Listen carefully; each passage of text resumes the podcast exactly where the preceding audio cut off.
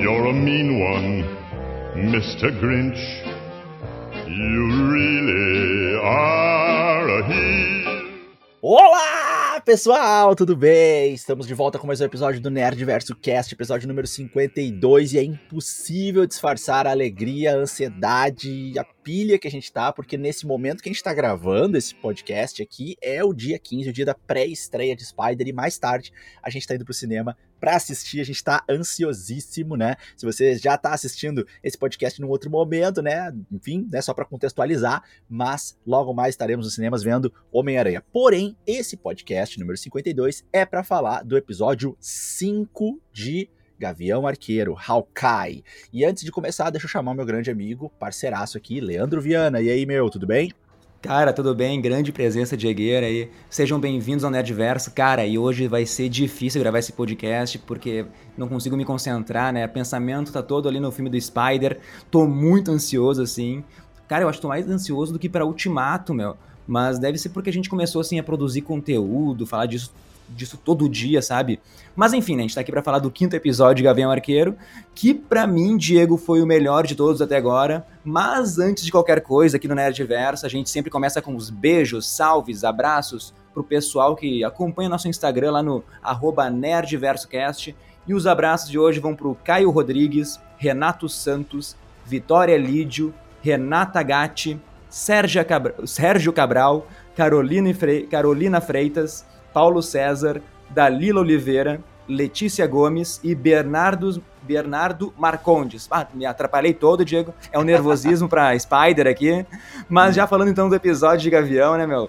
Semana passada eu reclamei do episódio que eu achei meio morno, né? Muita enrolação. Esse episódio eu achei foda, o melhor. Foi ali uma aula de como construir tensão, sabe? A conversa da Kate com a Helena, assim, do Clint com a Echo, uh, se o Fisk ia aparecer ou não, a gente ali sendo apresentado a um grande vilão, assim, ó. Cara, assim, ó, o vilão ainda que deixa os heróis ali como grandes, grandes peões, eu diria, nesse jogo, né, meu? E ele é muito maior, assim, do que a gente imaginava. Pelo menos o que eu imaginava, né, Diego? E a gente vai ter, então, um último episódio agora, que vai ser o grande clímax da série, e desde o, desde o começo, Diego, eu acho que assim que na verdade a série é falando sobre família, sabe? Família Bishop, família Barton, família Fisk, que seja, né? Na verdade, é tudo que tu tá disposto a fazer por eles, né, Diego? Mas fala aí. Não, pô, perfeito, é isso aí. Episódio muito bom, é, gostei demais. Acho que é o meu preferido também, assim, de todos os episódios até aqui. Embora eu também gostei bastante do episódio 4. Aliás, eu tô curtindo a série como um todo, tá?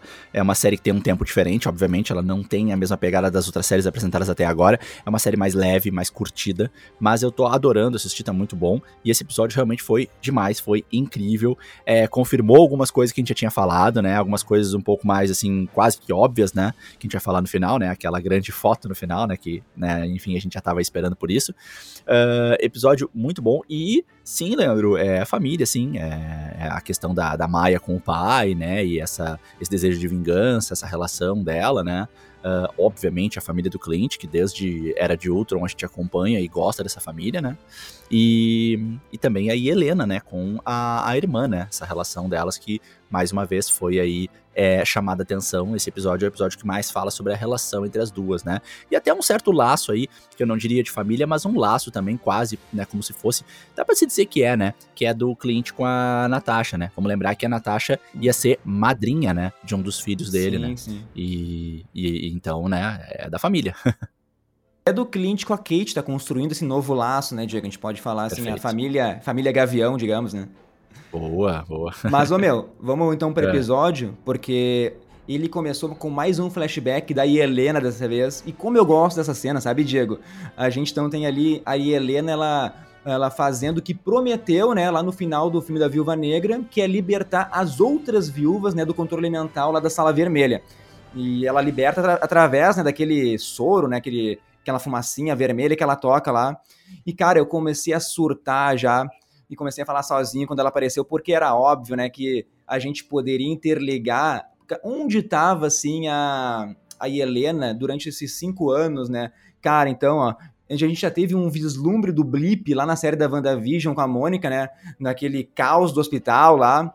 Mas a gente. E com aquelas partículas voltando também, né, Diego? Mas agora uhum. a gente teve, assim, uma outra sensação ali, porque tava no momento que a Helena tava lavando as mãos ali, a água começa a passar por ela, e daí é demais, né? Porque ela some e volta, assim, é, são segundinhos, meu. É muito legal, assim, como a Marvel faz isso. Eu já te digo, assim, que eu gostaria de ver uma série com a Marvel lidando com as consequências, né? Os traumas das pessoas lidando com o blip ali, uma série, uma série mais um, mais pé no chão, sabe? Levando mais a sério isso, assim, até esquecendo o lado super-herói, assim. Eu gostaria de muito de ver isso, Diego.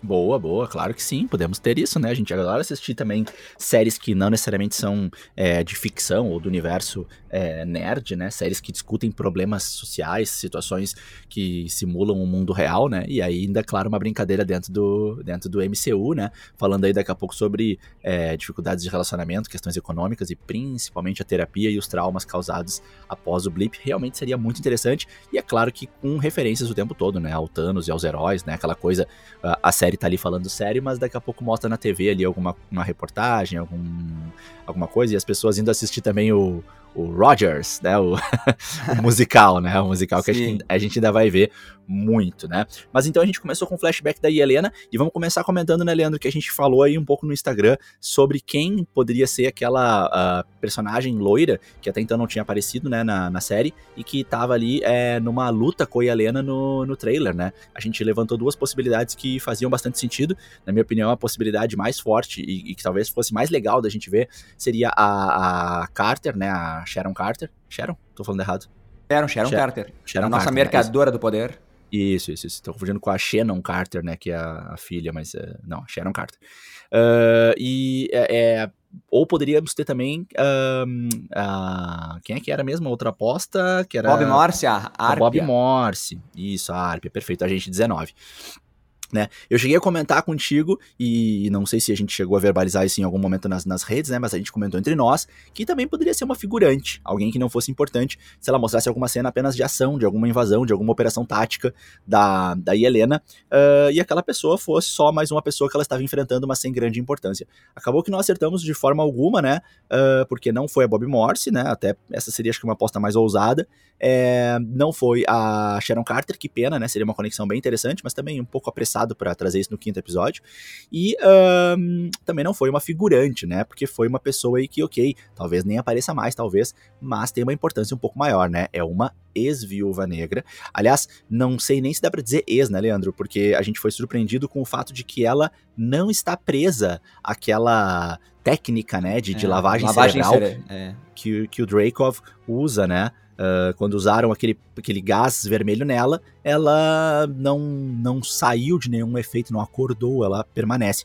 No entanto, ela continua agindo como viúva negra de maneira consciente, né? Inclusive ela fala, né? Como é que você acha que eu tenho todo, todo esse dinheiro, toda essa casa maravilhosa, né?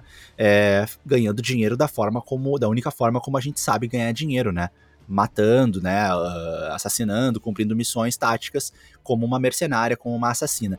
E eu te pergunto, será que ela continua trabalhando, essa Ana, que foi nos apresentada muito brevemente, será que ela continua trabalhando para o Dracov? Porque ela ainda fala, né, eu não sou uma escrava de um rico pervertido, algo assim ela diz, né? Obviamente se referindo ao Dracov. Mas ela diz que ela não é escrava, que ela não é uh, uh, co controlada por ele, né? Isso não quer dizer que ela não esteja de uh, livre vontade trabalhando para ele, né? Ou será Sim, que ela trabalha para outro, outras, outros chefes? Ou um chefe fixo? Ou mais de um chefe? Ou uma chefe? O que, que, tu acha? Não, mas o, o Drake eu acho que não, né, cara? Ele morreu lá no filme da Viúva, explodiu verdade, lá porta-aviões. Então, verdade. Só se, só se trouxer ele de volta seria uma... Algo não, tô me esquecendo surreal. que ele tinha morrido. Tô me esquecendo que ele tinha é. morrido, verdade. Então só resta uma possibilidade, né, Diego? Ela tá trabalhando pra Val.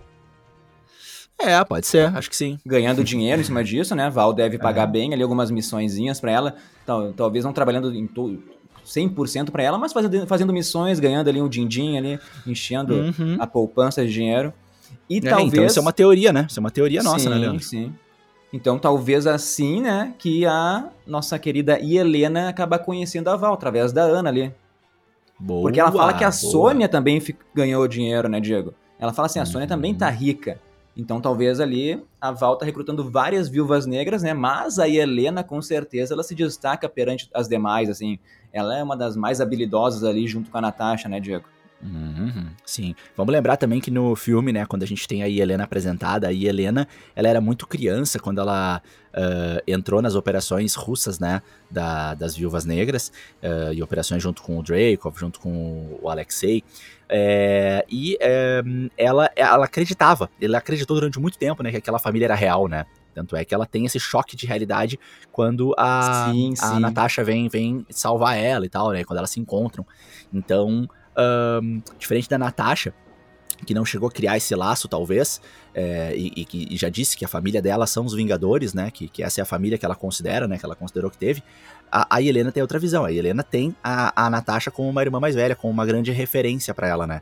E por isso que é legal a gente trazer esse tempero e olhar para ele com um olhar mais uh, focado, porque isso pode ser um tempero muito forte nesse, nesse próximo sexto episódio e com certeza se manifestou no episódio 6. Então vamos lembrar que Natasha nem menciona a Helena em nenhum momento no MCU, né? A não ser no filme que a gente viu da Viúva Negra, mas a Helena é apresentada pra gente como alguém que tem a Natasha como referência de irmã. E é claro que essas consequências nós veremos ainda no episódio 6.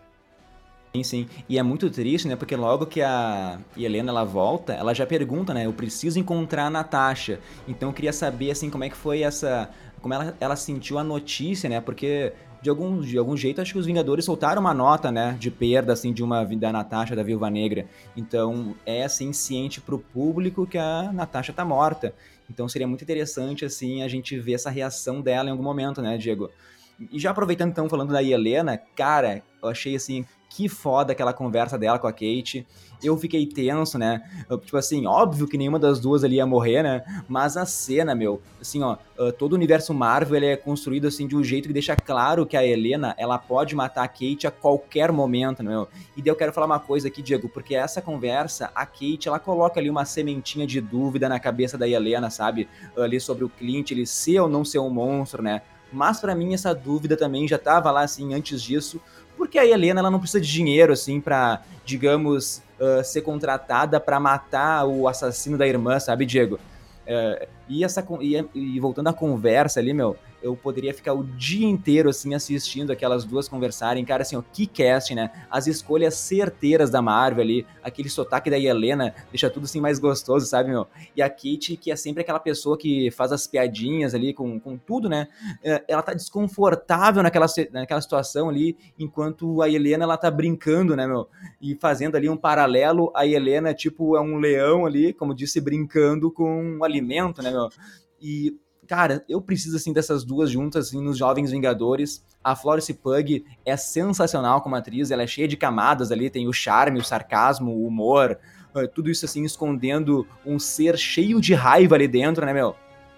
E só para acabar minha fala assim, eh, sobre essa conversa, Diego, a gente tem a Kate ali com uma lealdade inabalável, né, com o Clint, enquanto a Helena ali tem aquele ódio. Mas eu digo de novo, né, meu? Ela tá com a pulguinha atrás da orelha, assim. A, a Helena, eu, ela não é tão, assim, facilmente manipulada, né, Diego? Sim, sim, sim. A Helena é muito mais viva, né? Assim, muito mais vivida, tem uma experiência e tem. É, agora tu falou ali da, da, das camadas da Florence, mas eu vou falar da personagem, né? É, ela tem uma casca mais grossa, né, Leandro? Que a vida deu para ela por tudo que ela passou, por tudo que ela sofreu, por tudo que ela perdeu, né? Já a Kate não, não criou essa casca tão grossa porque a Kate teve um berço aí de ouro, né? Uma família sim, ricaça, sim. né? A Kate tinha o patrocínio para poder fazer as brincadeiras dela e brincou muito, né? Então, são realidades muito diferentes. E, e, achei legal a forma como, como se deu, né? Como está se dando a construção da Kate. Continuamos tendo uma Kate humilde, uma Kate que tem medo, uma Kate que ainda não é uma heroína pronta, né? Ela está com muita vontade, a gente percebe que ela tem talento, a gente percebe que ela está vindo, a gente está gostando de ver ela nascer, mas seguimos vendo uma Kate assim amadurecendo. Eu gosto disso. Eu não gosto quando o herói chega pronto na Marvel, né? Quando apresenta e de repente ele já é um super assim, ninguém mais derrota ele e já sai batendo em, em, heróis que já estão há muito mais tempo, né?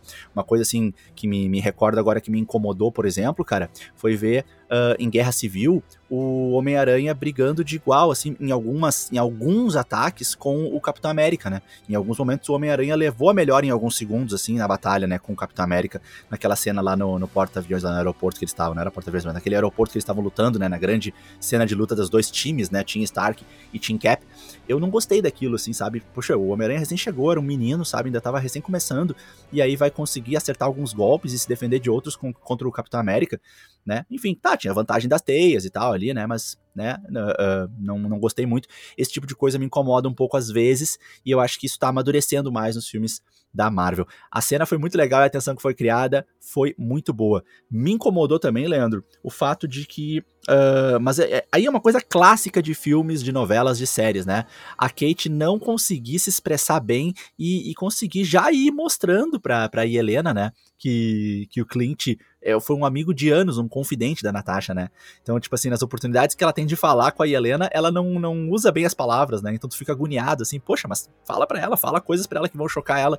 E a Kate não fala quase nada, ela mais é se defende. Mas claro que ela tá com outro ponto de vista, né? Ela tá ali acuada, com medo de entregar alguma coisa dele, de repente, com medo de, de entregar alguma coisa importante e colocar ele em risco, né? Já que ela tá diante ali do que para ela é uma assassina de aluguel ali. Né?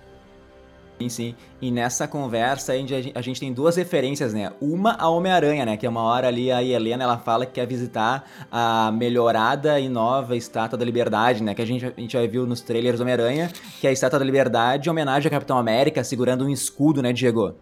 Hum, e a outra, que daí. bom. A Helena, quando ela faz aquele macarrão com queijo aí, não sei se o pessoal lembra, mas lá naquele flashback, que eu acho que é em 95 que se passa, que tá a Helena, a Natasha pequenas lá, a, a própria Helena, ela pede macarrão com queijo, né? Então é hum. mais uma referência aí ao filme. Foi que eu peguei de referência dessa conversa, assim, mas de novo, todo episódio foi construído na tensão, cara. Eu queria, assim, eu passaria o dia inteiro vendo essa conversa, Diego. Tá? Hum, muito bom. Não sei se tem mais bom. alguma coisa pra gente falar sobre isso ou a gente pode falar. Não, sobre... não, acho que dessa conversa tá de boa, cara. Acho que a gente já uhum. pode ir agora pra aquela cena estranha do nosso querido e excelente ator e personagem ali, o Jack Duquesne, sendo preso, ah, né? Sim. Muito cara. tranquilo, tirando onda, fazendo piada. Não, isso foi só sim. um mal entendido, eu só vou ali e já volto. O mais bala foi o já volto. O cara sendo preso falando sim. assim, ó, daqui a pouco eu tô de volta. Tipo, sim, sim. vou ali resolver e já volto. E assim, cara, é, o episódio foi cheio de reviravoltas, especialmente em cima da Eleanor, né? Então a gente começa com essa cena que causa ali uma sensação, talvez, aí aos mais ingênuos, de que, bom, então a Eleanor não é tão má, bom, então a Eleanor tá contra o Jack. Mas não, a princípio não. isso aí é, é, algo combinado, né? Acho que Plane... é algo combinado planejado, com ele encenação, mesmo, né? uma encenação claro, completa.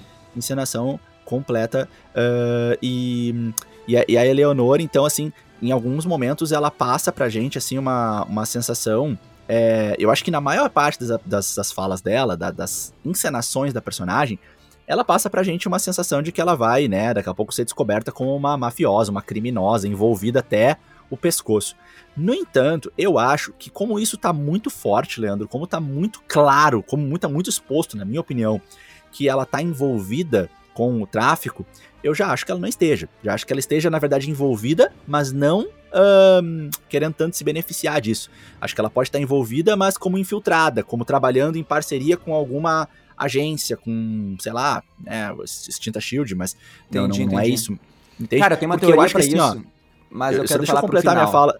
Tá. Só deixa eu completar minha fala sobre isso, mas é, é, assim, por que que eu acho isso, Leandro? Bom, um dos motivos é porque tá muito na cara, tá? Então não vai ter aquele efeito surpresa, e eu acho que não é isso, né? E segundo motivo é que eu acho que é, é, é honesto, eu acho difícil que não seja honesto o carinho que ela tem com a Kate. E esse carinho que ela tem com a Kate, uh, e, e, esse desejo de proteger ela, uh, para mim, assim, não combinaria com ela estar tão envolvida com o crime, assim, sendo ela uma criminosa. Claro que pode ser, a gente tem vários pais criminosos, o próprio pai da Maia, muito amoroso com ela, mas era criminoso. Mas eu, eu acho que não faz sentido, tá? No entanto, a gente termina com o episódio com aquela cena chocante que vai ser explicada no episódio 6 e eu quero ouvir tua teoria depois. Depois eu falo, porque eu quero. Eu vou falar disso quando a gente for falar da, da última cena da série, eu quero interligar tudo isso. Mas, por exemplo, quando a Kate fala lá ah, sobre a empresa que o Jack trabalha, a Eleonora abre o olhão, né, meu? Ela sabe tudo que tá acontecendo, ela não é tão ingênua claro, assim, né? Claro. Então, Ali foi uma encenação, foi uma. Porque é bem na hora que a Kate tá aparecendo, tá os caras levando o Jack, né? Parece que estavam todo mundo parado, assim, a Kate apareceu, vamos lá, vamos lá, vamos lá. É hora de fazer o esquema que a gente combinou, né? Sim. Talvez, assim, sim. né, meu? Talvez, assim, eu não acho isso, né? Mas vai que o Jack é um pobre coitado que não sabe de nada, né? Eu acho muito difícil, eu até ficaria triste Não. se isso acontecesse, né? Ah, Porque não, não eu quero muito uma luta com o Clint, do Clint contra o Jack no último episódio. Eu, eu preciso disso, sim. Do Jack sendo o grande guarda-costas do Rei do Crime, né, Diego? Uh, e da Uhum. Eleonor também, né? Então, Uhum. assim, eu quero, eu preciso muito, assim, essa luta. Então ali foi uma... A Kate caiu numa armadilha ali. Ah, depois a gente vai falar, né, que ela descobre a verdade sobre a mãe, né? Mas que eu, quero, eu queria falar agora, continuando no episódio, acho que a gente indo antes ainda o, o Clint né meu eu achei muito legal muito emocionante ali ah, aquela hora que ele vai no memorial dos Vingadores lá de Nova York tem os no- nomes dos seis Vingadores ali. Cara ah, a gente vê na pele assim dele aquela dor que ele sente pela Natasha ali ali- aliás o Jeremy Renner o ator ali entregou uma baita atuação né meu? Eu me emocionei naquela cena Diego Sim, sim, sim, sim. E, e isso até depois eu quero trazer um- uma teoria meio, meio arriscadíssima, assim, e provavelmente é, serei muito atacado e ninguém vai ficar do meu lado, mas enfim, eu vou, vou- teorizar um- uma, uma possível teoria aí bem, bem difícil sobre um, um desfecho aí pra essa série, envolvendo um pouco isso e, e trazendo isso à tona, né? Essa, esse sofrimento que tá sendo muito mostrado nessa série, né? Que não foi mostrado em nenhuma outra produção, mas claro, nem teve tempo pra isso, né? A gente teve ali o Ultimato, as consequências do Ultimato, e depois as outras séries não estão mais enfocando o Gavião. O Gavião só re- reapareceu agora pra gente. Agora a gente tá tendo a oportunidade de ver o Clint pós perda da Natasha, depois de acabar a batalha contra o Thanos. E aí então a gente tá vendo um Clint que está muito sofrido, um Clint que se sente culpado, um Clint que não consegue se livrar de uma culpa que né, nós entendemos que ele não tem, mas que ele não vê dessa forma. E, e, e- e isso tem aparecido em todos os episódios. Em todos os episódios. Desde quando ele tava no memorial, não conseguindo ver aquilo. E aí depois no banheiro, vendo o Thanos was right ali, né? Escrito. E, e depois ele conversando com a Kate, falando sobre a flecha que ele não disparou. E agora no memorial. Então a cada episódio, a gente tem um momento que reforça pra gente essa culpa e essa dor que esse Clint que a gente tá vendo na série carrega. Isso é muito forte. E, e eu acho que isso tá sendo repetido muitas vezes, Leandro, assim, não precisava ser tantas vezes trazido à tona, sabe? Se fosse um elemento não tão importante, eu acho que ele Sim, poderia ter aparecido sim. em alguns episódios, mas isso voltar a aparecer em cada episódio, cara, é um elemento muito forte. Ou, ou é pra reforçar a conexão que vai ser gerada com a Helena, e essa, claro, que é um desfecho mais simples, ou um outro desfecho que depois eu vou trazer mais pra frente. É, eu sou da teoria do, do- do desfecho mais simples. Mas, ô meu, eu queria Uhum. falar da Gangue do Agasalho, porque pra mim Uhum. eles são assim a personificação dos trapalhões na Marvel, né, meu? Mas Sim, dessa vez, sim. meu, eu ri ali quando o Clint ele tocou aquela flecha que quebra o vidro e o cara dá um gritinho, sabe? Foi a primeira vez que eu achei engraçado de verdade, sabe? Tá? Aham. Mas já indo, já indo pra luta lá contra a Echo, meu, eu tenho só uma reclamação do episódio, o resto foi perfeito, tá, meu? Que pra mim é impossível acontecer aquilo lá, porque enquanto ele se livrava da gangue ah, do agasalho ali, né, tava protege- protegendo a Echo lá no estacionamento, um cara é puxado pra direita, tem outro cara que é puxado pra esquerda, do nada, assim, sabe? Não tem como isso Aham. acontecer, o Clint não tem o poder de se teletransportar, né, meu? Mas tirando essa Aham. parte, assim, porque foi, foi uma luta meio comédia ali, depois, quando eles vão pra luta contra. O Clint vai pra luta contra a Echo, vestido de Ronin, velho. Pra mim, ele tá perfeito, né, meu? Daí, de novo, tem toda aquela tensão do que vai acontecer, né? E o Clint, né, ele falou pra, pra Echo que era pra ela encontrar ele lá no lugar onde ela conheceu o Ronin. Bom, o Diego. Daí, pra mim, eu acho que aquela nossa teoria que o Jack era o Ronin foi por água abaixo, tá, meu? Eu queria muito, mas muito mesmo que fosse real isso, tá? Pra mim, esse episódio, assim, esclare- esclareceu que fosse. ah, que realmente, assim, é o Clint, sabe, meu? O cara que matou a gangue do agasalho, né? Que matou o pai da Echo, mas amando do rei do crime, né, meu?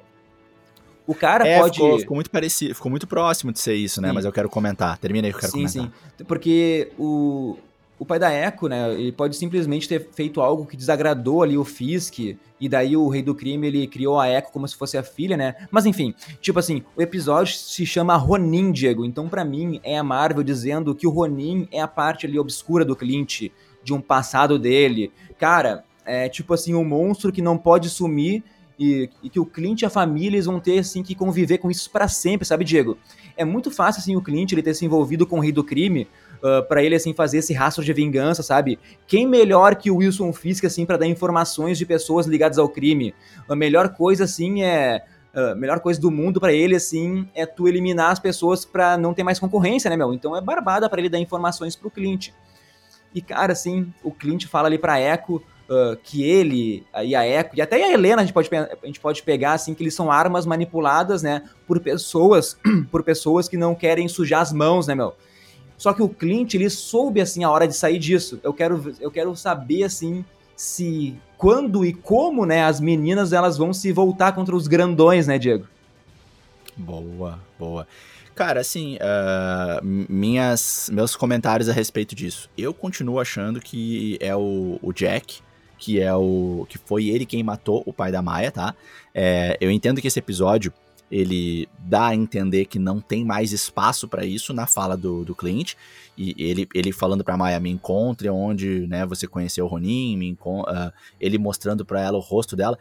Mas eu acho isso, uh, não sei, para mim para mim não, não fecha bem, sabe? Assim, ele querer mostrar para ela que ele é o Ronin, assim, de graça. Eu acho que, na verdade, o que ele queria era uma oportunidade para que ela ouvisse ele né? No caso, assim, ouvisse, me desculpem aí, né? Ela não ouve, mas no sentido de, de uh, dar atenção ao que ele tem para dizer para ela, né? E, e, e entregar para ela o que ela mais queria, porque o que, que, que tá sendo dito já há, há dois episódios, né? Ela só vai parar quando ela conseguir encontrar quem matou o pai dela. Então ele já percebeu que não adianta ir por outro caminho, ele vai ter que ir por esse caminho de mostrar para ela, bom, tu quer o Ronin? Então tá, eu te dou o Ronin.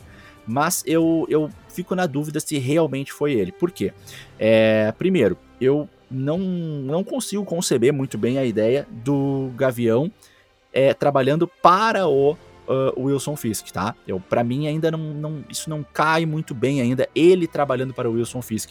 Eu até entendo que ele teve os momentos dele de, de, de Ronin e que ele assassinou e derramou muito sangue, mas eu acho que, que as pessoas que ele matou foram, na verdade, é, ele uh, tentando fazer justiça com as próprias mãos, tá? Então não sei o quanto que ele trabalhou realmente para alguém. É, também acho que faz mais sentido. Eu, eu, tinha até comentado contigo que talvez fosse, pudesse ser o Kazi, mas o Kazi não dá porque realmente tu me apresentou um argumento muito bom, né? Ele não tem habilidades de luta que, que sejam condizentes com aquela cena que a gente viu, né? De quando o, aquela pessoa vestida de Ronin matou o pai da, da Maia. Mas o, o Jack daí sim, porque ele, né, tá escondendo uma habilidade de luta e é incrível que a Kate já denunciou, né, e uma habilidade com a espada incrível. Além disso, o Jack também, ele tá namorando a roupa e a espada do Ronin já faz um tempo, né, desde o leilão ali que ele queria a roupa, que ele pegou a espada e que depois o, o Clint recuperou dele, né. Uh, também quando ele fala, né, que foi o, o, o Wilson que mandou matar, aí, na verdade, pode ser qualquer uma das duas possibilidades, né? Pode ter mandado o Clint ou pode ter mandado o, o Wilson Fisk. Mas eu acho. O problema, meu, como é que ele sabe que foi o Fisk que mandou matar tá, se foi pro tá. outro, entendeu? Tá, ele tem tá, muita informação, ele sabe, ele sabe muita coisa, sabe? Sim, tá, mas aí que tá. Que, que, que, o cliente, na minha opinião, o que, que o cliente ficou fazendo nesse tempo aí do, do Blip, né? Para mim, ele ficou tentando fazer justiça com as próprias mãos. E eu acredito que durante um tempo ele ficou no rastro da, da, da gangue do Rei do Crime. Até que em algum momento ele percebeu que era coisa pesada demais para ele. Tanto é que ele tem um medo e um respeito muito grande pelo grandalhão, tá? Mas eu acredito que durante um certo tempo ele ficou no rastro desses caras. E aí ele é um bom investigador, a gente já percebeu isso na série. Então ele pode ter ficado no rastro desses caras e acabou não sei se antes ou depois, né, de já ser o Ronin, por exemplo, pode ser antes, e aí depois que ele pegou o manto do Ronin, ou que eu acho que faz mais sentido, alguém roubou a roupa dele, entende? Alguém roubou a roupa dele de ah, Ronin. não, não. É, é, acho que não? Roubar o Gavião Arqueiro é difícil, né, meu? O cara tem Pô, que ser mas... muito bom. Ah, mas não sei, é, é, possível. O cara não pode estar em todos os lugares ao mesmo tempo e não pode estar o tempo todo com a roupa, né? A não ser que ele ande com a roupa o tempo todo. Hum. Mas, ô meu, eu acredito muito que seja, eu vou, dessa vez vou contra ti. Eu acho que foi o próprio cliente mesmo que matou, meu. Porque talvez, né, meu, o, pros olhos do público, o Wilson Fisk, ele não, ninguém sabe que ele é o grande gangster, o rei do crime, né, meu? Muita gente eh, olha ele como um grande empresário, sabe? Talvez um, um grande cara da política. Então, talvez o cliente não soubesse, meu ele conseguiu, assim, tá por várias camadas se esconder e começar a dar algumas dicas pro Clint, assim, e depois o Clint descobriu que o cara era o pior, a pior pessoa do mundo, sabe? E Uhum. daí, como o cara é o rei do crime, não é tão fácil chegar nele, né, meu? Né? Sim. Não, não é a gangue da Gazara de chegar lá de Roninho e mata o cara, deve ter uma mega outra proteção, né, meu? Sim. E até, e até na luta, né, meu? O rei do crime, ele é um cara brutal, né, meu? Não é tão fácil chegar nele, assim. Então, Sim. por isso Mas, mas vamos seguir na aposta. rei- Vamos, seguir, vamos seguir na eu aposta, tá? Eu vou apostar deu, que o deu as Jack. Agora eu, agora eu mudei de lado, eu fui pro Clint. Tá, eu, eu, pra, pra mim é o Jack, tá? Pra mim é o Jack que é o Ronin. Vamos ver quem é que vai acertar essa daí, tá? Ou talvez nós dois erremos, né? Pode ser Ah. alguma outra surpresa, mas aí Ah, acho, acho meio difícil. Não, né? não. Mas, ô, meu, não- a gente também descobriu, espaço. então, que o Kazi, né, meu, ele não tava presente no dia que o pai da Eka foi morto. Pra Uhum. mim, isso aí é bem claro, assim, o tio, né, o rei do crime, ele não queria que o Kazi fosse morto, então eu acho que ele pode ter mandado um WhatsApp pra ele ali, assim, não vai na reunião nesse dia. Talvez o Kazi até soubesse dos planos, né, não tem como tu se voltar assim contra a pessoa mais poderosa do submundo do crime ali, né, meu? Tu é um mero Uhum. capanga, né, Diego? Tu só recebe Sim. ordens, né? Sim, Então, sim. eu apostaria assim que a Echo ela só vai descobrir a verdade na série dela, né, meu? Que o Fisk ainda vai dar uma, enrola uma enrolada nela. Porque eu gosto muito da teoria, assim, do Wilson Fisk incriminar o Demolidor, né, meu? Pra Echo ir atrás dele, assim, na série dela, né? Antes de se voltar contra o tio. Ah, isso seria massa, né? E aí seria trazer o Demolidor pra essa, pra essa galera aí, pra essa movuca toda. É, é, faz, faz bastante sentido.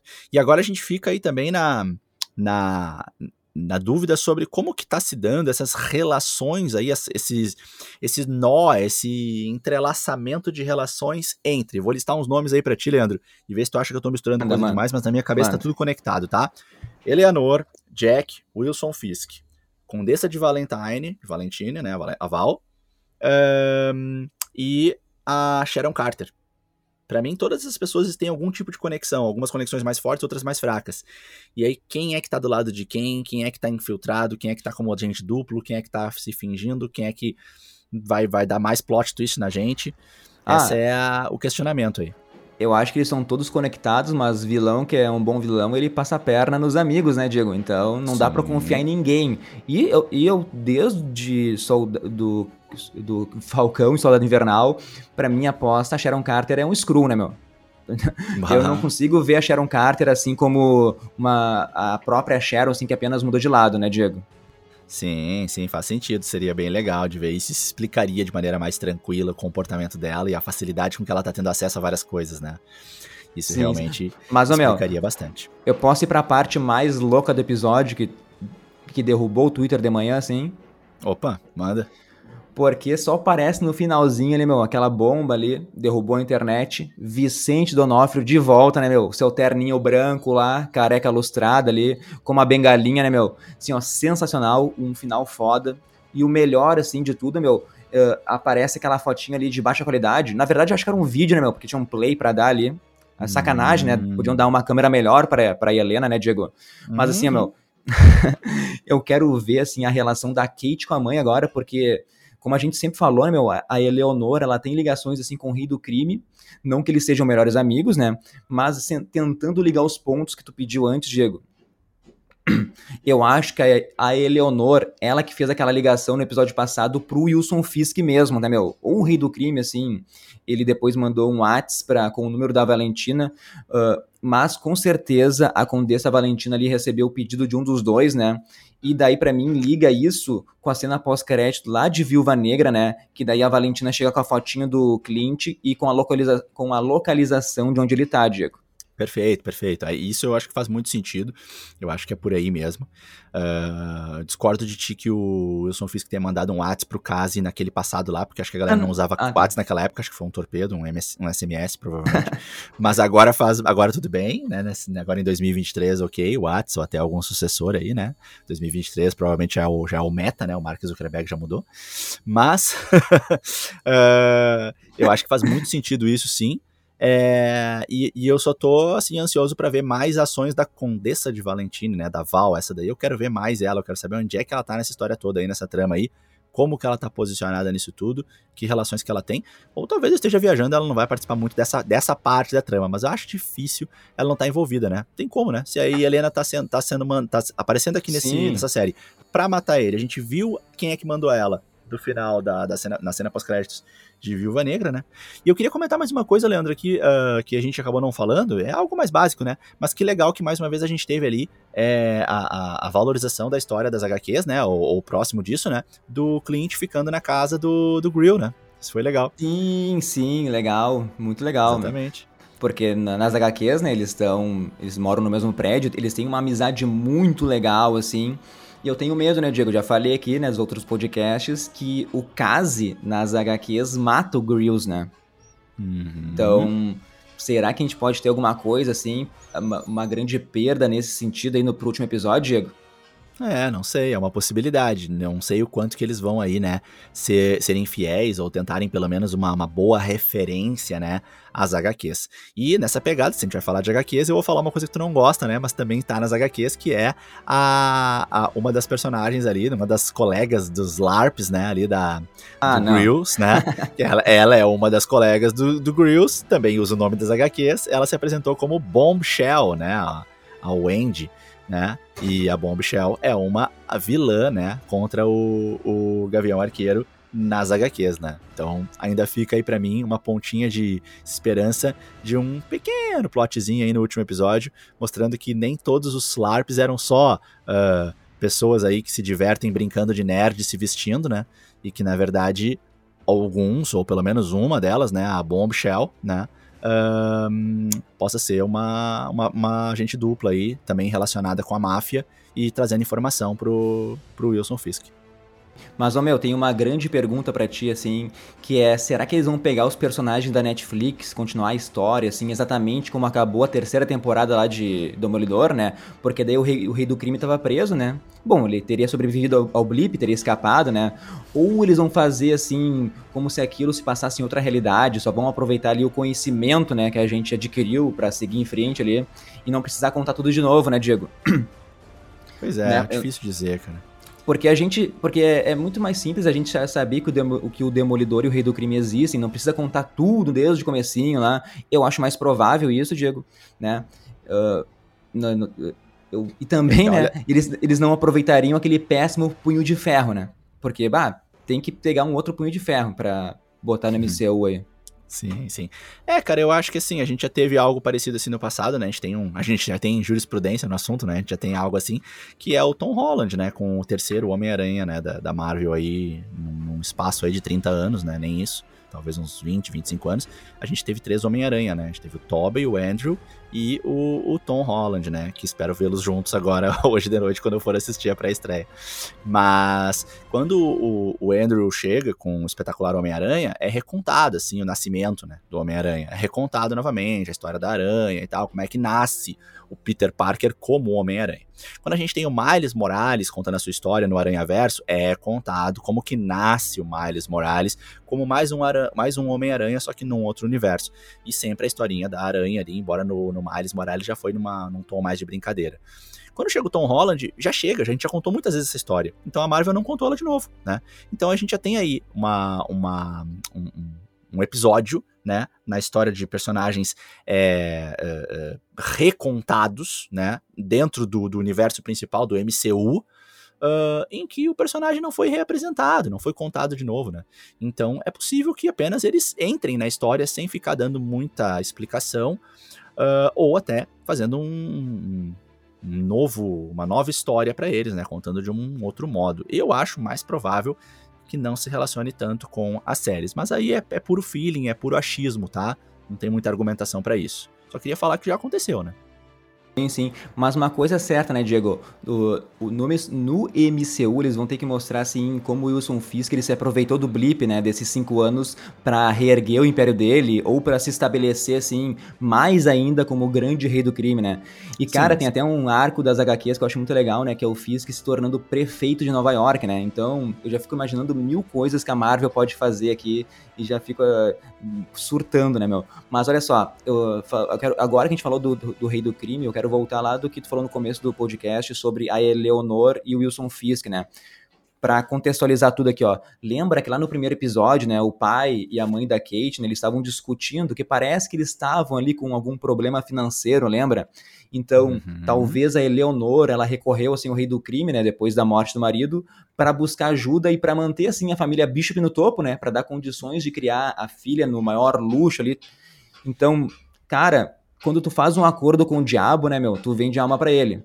Pode então ser. foi isso também que o, Arma, o Arman lá, né, o, o tio, é tio ou pai, não lembro agora do Jack, né, sempre confundo com o HQ, uhum, ele é falou também ele falou lá no primeiro episódio que todo o império da Eleonor foi construído em cima de uma mentira.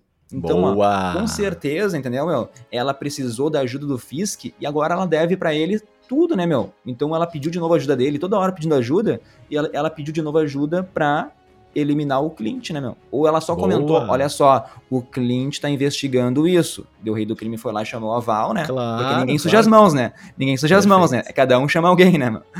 Perfeito, perfeito. Não, acho que faz muito sentido, cara.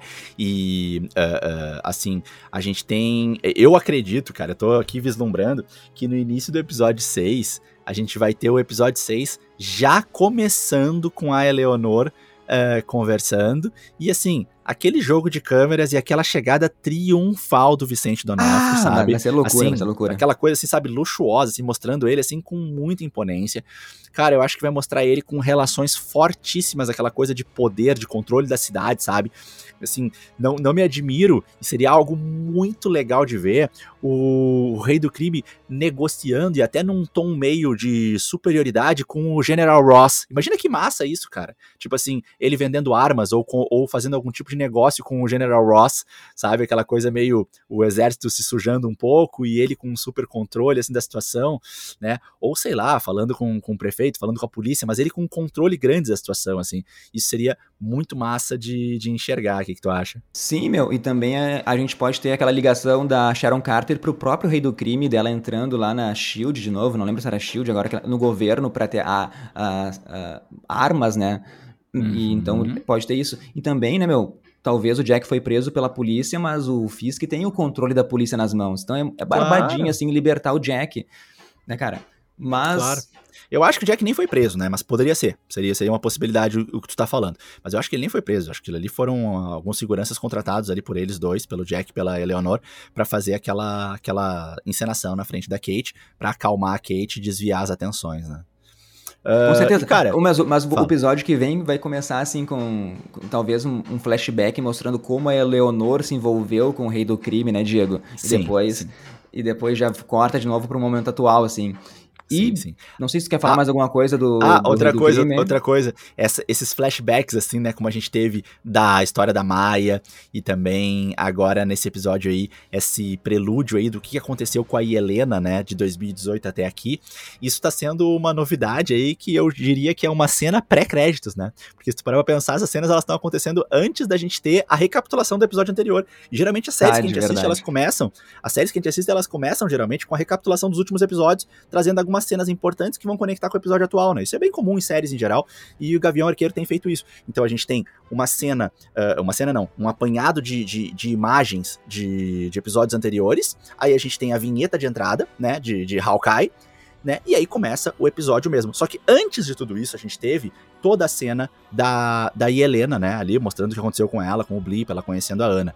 Também tivemos isso no episódio da Maia, da mesma forma. Então, uma nova modalidade aí que a Marvel tá inaugurando, que é a cena pré-créditos, agora que tá acontecendo aí nesses episódios da série, né? Verdade. Ô meu, e de novo, o mistério do relógio ali ficou em segundo plano no episódio, né? Mas para mim fica cada vez mais claro ali que ele envolve toda a família Barton ali, o passado deles, principalmente o passado da Laura, né? Eles devem adaptar com certeza que ela seja Árpia, Diego. Como tu falou, né? Talvez seja até Bob o nome, o nome verdadeiro dela. E ela trocou num momento que, que, tentou sair de cena aí, junto com o apoio né, da, das organizações militares que estavam uh, amparando ela, é, facilitaram para ela fazer essa mudança de nome, de identidade aí, deve ter mudado um pouco o visual, porque ela queria sair de cena aí, de repente recebeu esse, esse, essa liberação depois de contribuir muito para o governo, né? Então faz bastante sentido que ela possa ter trocado de nome, seria um plot bem legal e é bem fácil de explicar isso. Aliás, mais um episódio em que uh, o Gavião aí, o Clint, tem a esposa perfeita, né, cara? Puxa vida, Assim, que, ah, que mulher, hein? Compreensiva. Porque, né, compreensiva pra caramba e assim, compreensiva até no sentido de tipo, ah, meu amor, não, tudo bem, vai lá, vai ter que matar alguns. Ah, faz parte, acontece, vai lá, mata eles. Não, faz parte, vai lá, vai lá, vai lá. Fa- Faça a sangueira lá, depois a gente volta aqui pra casa, toma um banho. Foi um lance meio assim, né? Tipo assim, ele todo cheio de dedos ali, envergonhado de dizer que vai ter que vestir o manto do Ronin, vai ter que sujar as mãos de sangue de novo. E ela dizendo, não, tudo bem, né? Tu não tá me pedindo autorização, faz parte, eu te amo mesmo assim. Louco, né? Mas é. E- isso até ele fala- reforça o que tu, que tu trouxe agora, cara. Isso até reforça, assim, tipo, essa naturalidade com que ela lida com isso. Claro que pode ser só uma questão de ser confidente dele a vida toda, um conta as coisas pro outro e ela já tá acostumada, inserida e aceita essa realidade. Mas eu acho mais fácil explicar isso ela tendo sido já uma agente. Sim, sim. E ele fala que tem uma viúva negra atrás dele, né? E ela, não, vai lá, né? O cara pode morrer a qualquer momento, né? Então, como ela Sim, tem esse cara. passado de agente, né? Uma- um agente secreto, assim, então pra ela, ela Sim. entende perfeitamente todos os riscos que ele tá correndo. E a morte faz parte do serviço, né, Diego? Sim, sim, sim, sim, sim. Hein, meu? Mais, mais uma coisinha rápida aqui antes que termine, né? Uma bobagemzinha. Ah, eu adoro ver o sortudo, o Pizza Dog. Nesse episódio aí, ele legal, aprendeu a, a girar de pé, né? Tu viu? Mas só o Grills consegue fazer isso. Do Grills, né, meu? Então, pra finalizar o episódio agora, É, eu gostei muito que ele disse que, tu- que os novos trajes estão prontos. Cara, assim, ó, eu tô esperando Isso, muito. Eu tô esperando isso, muito boa. pra ver o Gavião Arqueiro com um traje roxo, clássico, assim. E o novo da Kate também, né? Quero ver como é que vai ser o Uhum. novo. Uhum, com a máscara, né? Eu quero ver se vão botar aquela Ah. máscara bagaceira de, de carnaval, assim, né? No, no, no cliente, cara, que é o uniforme clássico Ah, roxo, né? Ah, não, isso não ah, vai ter. né? vai ser muito legal, cara. Ia ser muito massa. Mas então Mas, tá, eu acho que é isso. Ô, Diego, É, duas coisas. fala, eu quero duas coisas. Qual seria uma cena pós-crédito perfeita, assim, pra Gavião Arqueiro? Porque vai ter cena pós-crédito, né? Pra mim, cara, Hum. seria talvez. Está duas aqui, né? Uma, a Kate conhecendo algum outro jovem vingador, né? Elijah, Elijah Bradley. Elijah, né? Ou, ou, ou até a filha do Homem-Formiga, porque elas são bem amigas, né? A Cass. a Cassie Lang. Hum, Boa, e a outra boa. cena pós-crédito, eu estaria, que seria pra ligar com a série da Echo, mostrando o Matt Murdock, nosso Charlie Cox, nosso Demolidor aí. O, o Wilson Fisk mostrando uma fotinho do Demolidor, né? Já que eles gostam de Boa. fotos, né? Tem foto pra, no, no pós-crédito de Viúva Negra, tem foto do Fisk hoje. Então, uma fotinho do Matt Murdock ali pra Echo, ele dizendo Boa. que ele tem alguma coisa de ruim, tá ligado? Boa, boa. E, e até visualizando, assim, imaginando essa cena aí do, do match, eu acho que seria muito mais enigmática. Talvez não revelasse pra gente, por exemplo, que vai ser o, o Charlie Cox. Que, na verdade, mostrasse Isso, de isso. repente só, só, O Demolidor, só o Demolidor. só o saber- Demolidor, ninguém entendeu? Só sabe, o personagem, crime, é. mas sem saber quem é o Isso. ator, entendeu? Isso, o rei do crime não vai saber. É. Perfeito, perfeito. Porque daí a Isso Echo vai caçar o Demolidor e vai se envolver romanticamente com o Matt Murdock sem saber que eles são a mesma pessoa, né, Diego?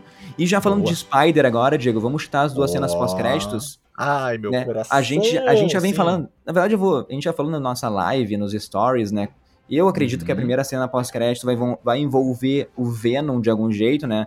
Pra preparar o, o Homem-Aranha Homem 4 ou pra preparar Venom 3. Eu acredito que seja essa a primeira cena pós-crédito, ou a segunda, né? Não importa a ordem. e Sim, a outra sim, cena seria, com certeza, né?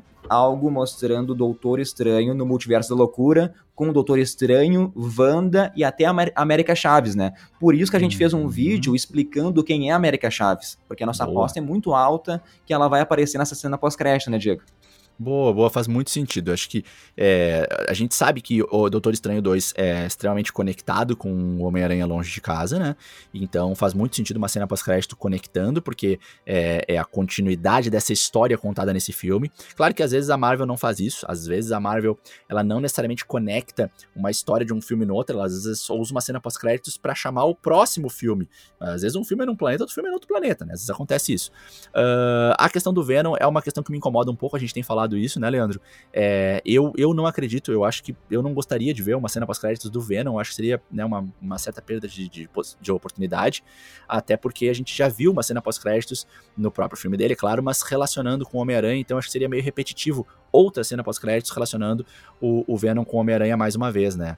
Ah, mas, claro que pode acontecer, porque pode ser esse o interesse deles, de reforçar isso pra gente, né? Essa mistura aí do Tom Holland aí com ah, o. Agora me fugiu o nome, né? Do ator, mas enfim, né? Com, com o Tom universo aí Hardy? da Sony, né? Isso, Tom Hardy? Olha aí. Tudo É, o Tom, Tom, né? Tom, né? Tom e Tom. Tem o Tom. Hiddleston, Loki. É, isso aí. Boa, boa. Ô, meu, muita gente falou, né? Não é teoria minha, né? Eu vi muita gente falando Uhum. que poderia ser o- uma cena pós-crédito ligando com, com o filme do Morbius, né? Que sai em janeiro Uhum. agora. Até porque o Jared Leto tava na Premiere, né? Então isso reforçou mais ainda quando a gente postou a fotinho lá dele. Mas eu não Ah, acredito, eu acho. sentido. Isso Eu acho. Sentido. Pode, pode ter, então, se for aparecer Morbius, tem que aparecer também o Venom O Venom. junto, tá ligado? Entendi, entendi. Ah, Eu não, aí tudo bem. Tem que preparar o filme Homem-Aranha Homem 4, cara. Homem-Aranha 4 vai ter Venom, pode ter certeza. Sim, sim, sim, sim. Isso aí acho que até vazou a notícia já, assim, é, mais quente, né? Eu vi Acho alguma tem, coisa aí nas... não tem notícia de, de que vai É? ter Venom. Eu- não, é, não vi eu- nada, eu pelo vi- menos. É, eu Acho que é só suposições, então se tiver. Ah, tá. Então, de repente, eu que tô Não me baseando em, em boatos. Mas, enfim, ah, a gente já tem a, a certeza, né, que nós vamos ter Homem-Aranha 4, né? Isso já foi confirmado. No, no, ah, produzido pela vai ter mais uma trilogia, vai ter mais uma trilogia, né, meu? Isso, de Homem-Aranha. Que, que se situaria mais na, na- no, no âmbito da, da, da universidade, né, da faculdade, né, um momento um pouco mais avançado da idade aí do, do, do Tom, mas não muita coisa também, né. Eh, mas enfim, eh, eu, eu não acredito tanto no, no Venom, a não ser que realmente seja relacionado com o Morbius, aí faz sentido porque é um filme que já tá pronto pra pra sair, e esse rumor aí, realmente, essa, essa, essa- esse argumento do Jared Leto na, na Premiere aí faz muito sentido também. E bora lá, né, meu? E aí, Leandro, vai ter. ahn, vamos lá, ainda dá tempo de apostar, né? Ó, Nós Ah, estamos fala. gravando no dia 15 de tarde aí, ainda não vimos a, a pré-estreia. Vai ou não vai ter ah, Tobey e Andrew? Ah, eu acho que vai ter com certeza, meu. E vai ter alguma morte impactante também. A gente já falou várias vezes aqui que as mortes que a gente chutava era o Happy e o Ned, né? Eu não acredito que a, Uhum. que a Zendaya, Ned, a, acho a, a- MJ vai morrer, né? E eu não acredito que a tia dele vai morrer também, porque senão seria sacanagem, o cara perdeu toda a família daí, né? Então, Sim, mas então eu acho, que, é o Ned. acho que o eu acho que, o- ah, acho que o Happy não é uma morte tão, tão impactante. Né? Eu espero que Toby nem Andrew morram, né, meu? Coitado dos Sim. caras. É sacanagem. É, Mas é, eu- pois eu queria pedir desculpa pro pessoal aí, porque o podcast hoje tava muito loucão, tô só com o pensamento no Homem-Aranha aqui, né? Tá então, se a gente falou alguma besteira aí, se, não, se a gente não deu nossa cobertura completa direito, é que a gente tentou gravar. Porque se a gente gravasse depois do Homem-Aranha, a gente não conseguiria falar de nada. Ah, Daí aí ia ser pior não tem. Então a gente tentou adiantar o máximo possível aqui esse podcast. Agora eu vou tentar Tá, botar vamos, na tarde. vamos tentar já. encerrar então. Vamos tentar encerrar direitinho então. Vamos lá. Ó, gente, Vai. Mais uma vez, muito obrigado pela parceria de vocês. A gente tá aí no podcast número 52. A gente recentemente fez uma comemoração bem legal aí de resultados que a gente recebeu do Spotify, mostrando como é que foi o nosso ano. A gente é, tá batendo aí, chegando a 11 mil seguidores no, no Instagram, isso em um ano de Instagram. É, a gente tá com muitos vídeos já postados, vídeos com muita qualidade no, no YouTube. E no podcast a gente tá aí com muitas audições mesmo, muita gente que interage com a gente nos, no, no direct. São vocês que fizeram tudo isso. Então, mais uma vez, agradecer ah, por vocês fazerem né, isso acontecer, isso ser, ser real.